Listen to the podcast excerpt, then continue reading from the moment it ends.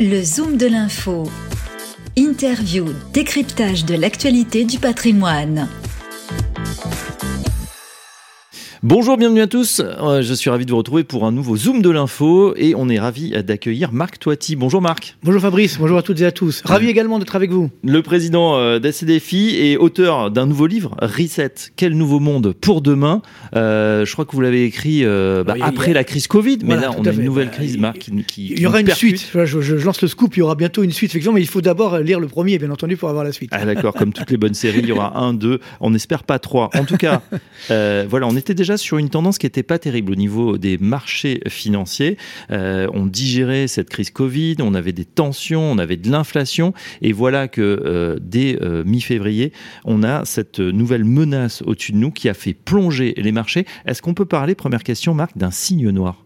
Ah, complètement. On a malheureusement aujourd'hui, bon, on peut le dire, un crack boursier. Alors le problème, c'est que ça tombe mal. Pourquoi? C'est-à-dire que euh, on avait déjà eu effectivement une crise historique, hein, celle du, je dirais, euh, du, du, coronavirus. Je rappelle quand même deux ans de, de, de, blocage du monde finalement. Première année avec une récession historique. Hein, si on prend le cas de la France, moins 8% pour le PIB français en 2020. En 2021, ça a redémarré, mais on sait pourquoi. C'est parce qu'effectivement, on a, on a mis toutes les cartouches dans la machine. Hein. Euh, la dette publique française a augmenté de 500 milliards d'euros. La dette publique de la zone euro, 2000 milliards d'euros de haut en deux ans. Enfin, c'est des sommes complètement folles. Alors, ça ne s'est pas vu parce que c'était la Banque centrale européenne qui finançait tout ça. Sauf que malheureusement, ben, euh, c'est la loi de base de l'économie. On a fait trop de demandes, entre guillemets, alors que l'offre n'était pas là. Ben, c'est la règle de base de l'économie. Demande supérieure à l'offre, l'inflation augmente.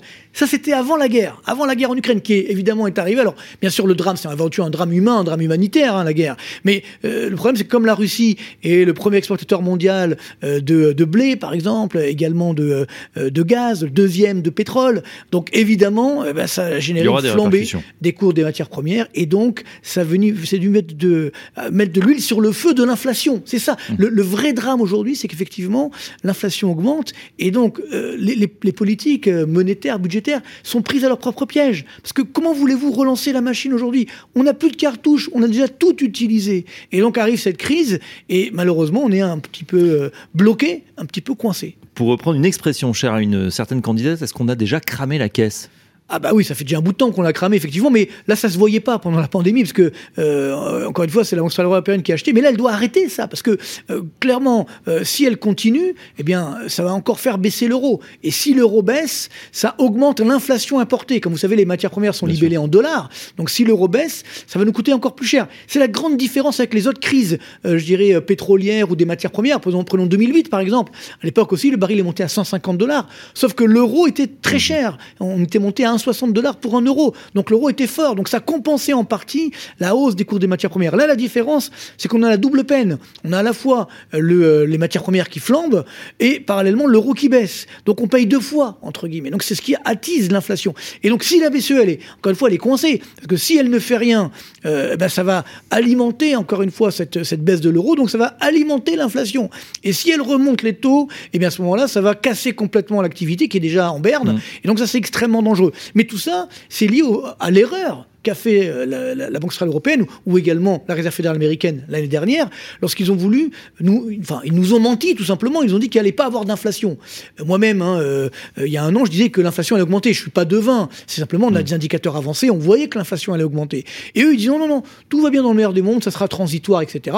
Ça, évidemment, ça l'a pas été. Donc la Réserve fédérale américaine a fait son mea culpa avec Jerome Powell en fin d'année dernière en disant bon, on s'est trompé, désolé, l'inflation est là. Bon, et là, la BCE l'a toujours pas faite. Mais c'était l'année dernière qu'il fallait réagir. Une politique monétaire, elle doit anticiper, pas réagir sur le passé. Si on avait fait ça, on aurait eu un peu moins d'inflation et surtout aujourd'hui, on a eu une marge de manœuvre pour relancer la machine. Alors, les banques centrales, elles sont un peu toutes puissantes, en tout cas, on compte beaucoup sur elles. Euh, est-ce que ça veut dire qu'il y a deux situations très contrastées? La BCE, est-ce qu'elle pourrait quand même agir et faire une espèce de super bond pour, euh, voilà, euh, pour pallier les effets euh, de la guerre ou de la crise énergétique? Première question. Et deuxième question du côté de la Fed, est-ce que finalement la Fed, ça paraît un petit peu loin l'Europe, ils ont leur problématique à eux, qui est effectivement une inflation euh, galopante, qui en plus se répercute sur les salaires. du coup, là, il y a deux salles, deux ambiances. Qu'est-ce qu'elles vont faire, ces banques centrales? Ça aussi, c'est une des grandes différences avec 2020 ou 2008, avec les autres crises. C'est que là, on a une crise asymétrique. Ça veut dire qu'il y a une partie du monde qui va très mal, l'Europe en mmh. l'occurrence, et puis une autre partie, les États-Unis, également la Chine, qui résiste bien. Ils ont des excédents commerciaux encore, encore records. Et donc, ce qui fait qu'aux États-Unis, eux, ils sont obligés d'augmenter les taux d'intérêt. puisque bien entendu, euh, euh, globalement, ils dépendent pas du pétrole russe, par exemple. Hein. Ils disent, mhm. bon, on va arrêter d'importer du pétrole. Forcément, il n'y en a pas du pétrole russe aux États-Unis, il n'y en a quasiment pas. Donc, euh, je rappelle que les Américains sont indépendants énergétiquement. Hein, ils ont fait des guerres justement pour le pétrole, et puis après la, dernière guerre en Irak, ils ont dit bon maintenant on va arrêter. Et surtout ils ont maintenant le shale oil, c'est-à-dire le, pétrole. le, voilà le gaz de schiste, le pétrole de schiste, etc. C'est grâce à ça. C'était la volonté justement des Américains de ne plus faire la guerre pour le pétrole, mhm. parce que maintenant ils sont indépendants énergétiquement. Nous malheureusement on n'a pas fait ça. Peut-être qu'on pouvait pas le faire non plus, hein, ça c'est une autre question. Mais euh, néanmoins, on est complètement dépendant. Donc si on arrête effectivement le, pétrole russe ou le gaz russe, euh, je pense notamment à l'économie allemande, ben, elle va s'arrêter. C'est-à-dire que c'est pas simplement une hausse des coûts, mhm. c'est l'arrêt de l'économie. Donc là, l'Allemagne est déjà en quasi-récession, ça va évidemment aggraver la situation. Donc c'est là où la Réserve fédérale américaine va certainement monter les taux d'intérêt. Alors peut-être pas aussi fortement qu'elle l'avait annoncé, mais elle doit réagir. Mhm. Hein, l'inflation, on est sur des sommets euh, depuis euh, les années euh, début des années 80, c'est quand même des niveaux incroyables. Et surtout, encore une fois, même si les Américains sont pas concernés, par contre, ils sont concernés par la hausse des cours des matières premières. Donc là, quand même, ça va jouer un petit peu à la, à la hausse sur l'inflation. Vous l'avez dit, les salaires également augmentent fortement. Donc les Américains vont devoir Et nous, si on ne fait rien, nous, la, la, BCE, si elle ne fait rien, eh ben ça va faire encore plus baisser l'euro. C'est ça qui est très dangereux. Et puis, encore une fois, tout à l'heure, on parlait du signe noir hein, sur, sur les marchés boursiers proprement dit. N'oublions pas que le problème, c'est qu'en 2021, on a alimenté la bulle. C'est-à-dire que les, banques centrales, justement, ont alimenté la bulle. C'est-à-dire que quand on part d'un marché qui a déjà fait, entre guillemets, sa purge, ça va. Sauf que là, évidemment, il ne l'a pas fait. Voilà pourquoi on a des, des baisses de, de 20% et après des, des remontées de 7%. Bon, c'est les montagnes russes, hein, excusez-moi l'expression. C'est-à-dire que globalement, aujourd'hui, euh, on a un marché extrêmement volatile, qu'on appelle un marché de trading. Finalement, c'est voilà, que des signaux d'achat et de vente, mais c'est quand même euh, la tendance reste baissière, donc c'est-à-dire qu'il faut rester extrêmement prudent. Alors justement, on va y venir. Euh, pour ceux qui sont investis, qui nous écoutent sur le marché, on a l'impression que c'est déjà un peu trop tard. C'est-à-dire ah comme pour la première jambe de baisse du, on se souvient quand on a découvert quand le, Covid nous a touché, c'était déjà trop tard. C'est-à-dire le temps qu'on voit, on a déjà perdu 10, 15, 20 extrêmement rapidement certaines valeurs encore plus. Euh, comment on réagit dans ces cas-là? Est-ce qu'il ne faut rien faire Il faut attendre? Est-ce qu'il faut attendre un rebond rapide? Qu'est-ce qu'on peut conseiller à ceux qui nous écoutent? Alors encore une fois, euh, clairement aujourd'hui, moi j'ai dit que quand on était à 7000 sur CAC 40, c'était un peu cher, donc il fallait peut-être vendre, prendre ses bénéfices du moins. Mhm. Ceux qui l'ont pas fait, c'est pas pas le moment de vendre maintenant. On, on rattrape pas un couteau qui est en train de tomber, sinon on risque de se couper. Donc tout le problème aujourd'hui est là, c'est que bah il faut faire le dos rond. Hein. Euh, euh, par contre, c'est vrai qu'il y, a des points d'entrée. C'est-à-dire quand on passe sous les 6000, j'avais annoncé sur ma chaîne YouTube notamment il y a quelques, quelques semaines, si on passait sous les 6000, qu'il fallait effectivement racheter, c'est ce qui s'est produit. On l'a vu le lendemain, ça a fait plus 7% sur le CAC 40. Mais je peux pas vous garantir qu'on ne va pas tomber à 5005, hein, ça c'est clair. Parce que justement, ça dépend pas de nous, ça dépend pas de l'économie, ça dépend de, la géopolitique, d'une guerre qu'on ne maîtrise pas.